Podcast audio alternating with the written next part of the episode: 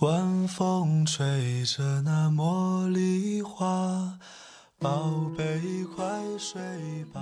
每一天，我们的生活忙碌复杂，希望此刻的你卸下全部的面具和盔甲，呼吸一下新鲜的空气，让心灵放个假。也许我的声音不够动听，但我的心足够真诚，希望能够带给你安静与祥和，在快速的节奏中缓慢的生活，爱自己，爱人生。我是南方，愿我的声音与你一同成长。我会陪在你的身旁，为你轻轻唱。我会陪在你的身旁，伴你入梦乡。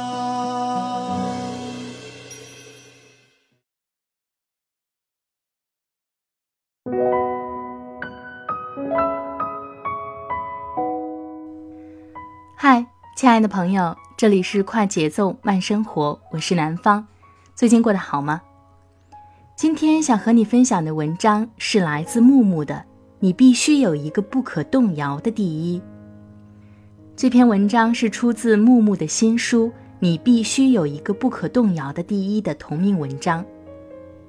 记得之前就曾做过木木的很多文章，很喜欢他的文字，励志又走心。比如得体比好看重要多了，每个人都应该有自己的一套生活智慧，你做的每一件事都是你的名片。这些好听的文章都是出自木木。听说他要出新书了，我特别为他高兴，因为这样的好文字有更多的人看到。就会找寻到自己生活的力量。书中的人物和故事也非常特别，有不懂英语却于英语国家发展贸易往来的成功商人，有成绩一般却有绘画特长的好学生。一个男人的才华横溢可以弥补外表上的不足，一个女孩的貌美如花可以平衡能力上的欠缺。长相一般的北京女孩也可以成为美国小姐冠军的大热门。一个思维活跃的学生写不出锱铢必较的答卷，一个出色的设计师却在做菜上一窍不通。这样的故事是不是听起来很有趣呢？一个人如果一生都在改正缺点，那么到了生命终点的时候，缺点可能还没改完，却因为毫无特色而成了一个平庸的人。另一个人终其一生都在发挥自己的长处。最终，他脱颖而出，成了大家说的天才。如果有一天我们淹没在人潮中，庸碌一生，那是因为我们没有努力活得丰盛。木木是建筑师，正在努力成为建筑圈最会写字的，写作圈最懂建筑的。他的新书在当当是独家亲笔签名版，京东专享明信片版，其他的网络平台、各大书店均有销售。如果你喜欢他的文字，也想获得人生突围的法则，那就去购买他的新书。你必须有一个不可动摇的第一吧。好了，今天我们就来分享木木新书当中的同名文章。你必须有一个不可动摇的第一。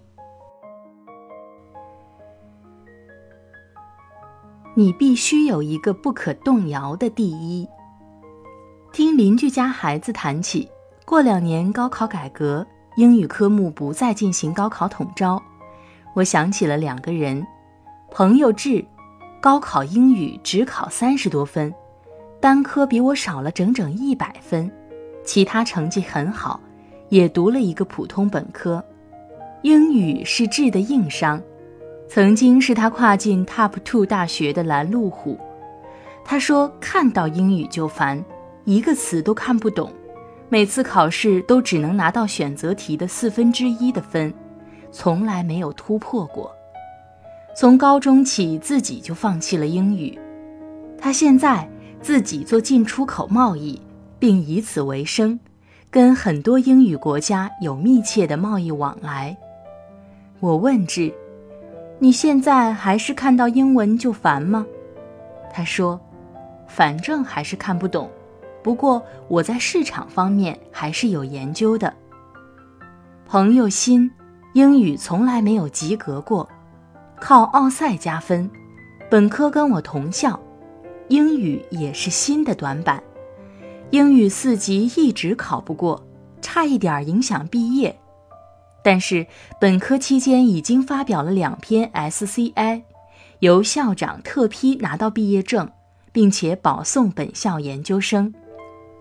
去年他去了哈佛，不需要语言成绩，申请材料是多篇被广泛认可的 SCI 文献，和找我帮忙写的不到两百个单词的个人陈述。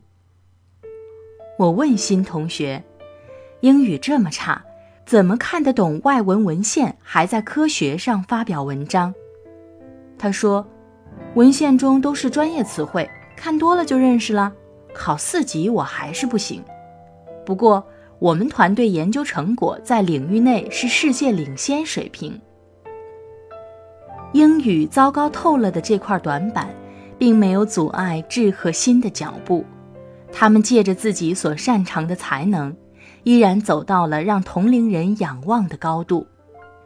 这是我周围相对比较极端的例子，但是有一个不争的事实：短板已经不再是不可突破的阻碍。一个或者多个不可动摇的长板，才能撑起来一个人的高度。木桶理论就是说，一个木桶能装多少水，取决于最短的一块板。在协作化和多元化的今天，每个人不是一个木桶，而是木桶的一块板。如果要装更多的水，长板和长板在一起就好了。你是长板，自然会有别的长板和你一起组成一个超级木桶，装更多的水。二十一岁患上肌肉萎缩症，一辈子被禁锢在轮椅上；四十三岁完全失去说话能力，全身只有三根手指能动，使用敲击键打字。这个人是霍金，一个字母一个字母敲出《时间简史》的人。在世的最伟大的科学家之一，一个很丑又不温柔的胖子，曾从清华退学，也曾因为酒驾进入人生低谷，曾被人说丑出新高度。这个人是高晓松，一个文艺胖子，写出经典歌曲《同桌的你》，上知天文，下知地理。顶着一张丑脸坐在镜头前侃侃而谈，吸引了五亿人，连他自己也调侃：“我命好，就是丑了点儿。”要把自己看作是木桶中的一块板，而不是一个木桶，专注于做一块没有缺陷的长板，才能装更多的水。这就是管理者提到的“一专多能、零缺陷”的人才。零缺陷也很容易理解，这个缺陷可大可小。简单来说，就是你的长短板上都不能有洞，即各方面都及格。电影《美人鱼》在春节档又创造了票房纪录。尽管星爷是出了名的坏脾气和反复无常，阿里巴巴仍然是国内最大的电商平台。尽管马云的忽悠和出尔反尔。人尽皆知，你不必样样精通，但是必须要有一个不可动摇的长板，才能撑起生命的价值。具体到普通人的职场也是一样的，比如说在我们办公室这个小江湖，这两年建筑行业不景气，建筑圈里有人谈论裁员，有人谈论跨界，有人谈降薪，有人谈工作。朋友阿奈悄悄告诉我，他今年反而是最忙的一年。今年他的奖金比去年多了两倍。阿奈说自己比较幸运，就是做文案做得好，领导喜欢，甲方满意，还动不动就获得优秀工程奖。他不是一个全面的建筑师，他画施工图漏洞百出，他的手绘一塌糊涂。他不参加甲方的饭局，他还不会用软件 BIM，他的色彩感觉并不出众。他又是一个出色的建筑师，他的立体感觉特别好，加上自己对建筑文化的理解到位，对建筑结构知道的略微多一些。就这样，阿奈不担心裁员，他不愁没有项目做，还参与了所里所有的投标。事实上，就算他被裁掉了也没有关系，他得天独厚的优势是抹不掉的。建筑市场再不景气，还是有项目在建设，还是有建筑师在工作，只是一部分没有工作而已。之前跟一个前辈聊起来现在的建筑行业形势，他说，同样是在设计院工作五到十年的员工，有对规范特别熟悉的，碰到规范问题就会去咨询他；有对消防问题研究充分的。碰到消防问题能说的大家都心服口服，有做造型特别有感觉的，做出来的就是跟别人不一样。有施工图画的特别规范的，在配合团队中有口皆碑。如果要裁人，这些都在安全区。大形势不好，也许正是年轻建筑师好好沉淀的时机。在基础稳固的前提下，找到自己擅长的点，然后深入挖掘并放大，有一个不可动摇的第一，才能让自己站得稳当。随着精细化设计的推进，无所不能又一无所专，各方面都表现平平的团队和个人是会被淘汰的。前些年一直在说的有一技之长的高级技工。移民澳大利亚各个方面的待遇甚至优于海归博士，说的也是这个道理。你必须有一个不可动摇的第一，才能让自己无可取代，而不是可有可无。在生活和感情中也是如此。六六曾经写过，一个女人要是在一点上仰慕一个男人一生，他俩就能在一起生活一辈子。一个人在某一方面的吸引力，有时候足以弥补其他方面的缺陷。比如，一个男人的才华横溢，可以弥补外表上的不足；一个女孩的通情达理，可以平衡能力上的欠缺。有一个不可动摇的第一，更是一个人不可动摇的自信心。有了这自信心的支撑，不管遭遇什么。都不会让自己深陷困扰，无法自拔。我曾经在地铁上看到一对母子的对话，年轻的妈妈问六七岁的孩子：“你是不是班里的好学生？”孩子摇摇头说：“不是。”那谁是？小男孩低着头，声音很小的说：“林飞豪，他总是第一名。”但是你画画好啊，妈妈，我画画是班里最好的，我也是好学生。男孩仰起头，很认真的说：“是啊，你画画是第一名，你也很棒。”然后小男孩笑了，那是一种自信的微笑，带着骄傲。那我今天画一个美猴王的故事给你。现在的小学生，除了三好学生之外，更多的是绘画小天才、舞蹈小天才、音乐小天才、劳动小标兵之类的。表彰到每一个人，是对每一个孩子的鼓励，也是在多元化道路上的探索。你必须有一个不可动摇的第一，不管这份无可取代是在哪一方面，都是你内心安宁。生活安定的保障，如果还没有，去发掘，去培养，一切还来得及。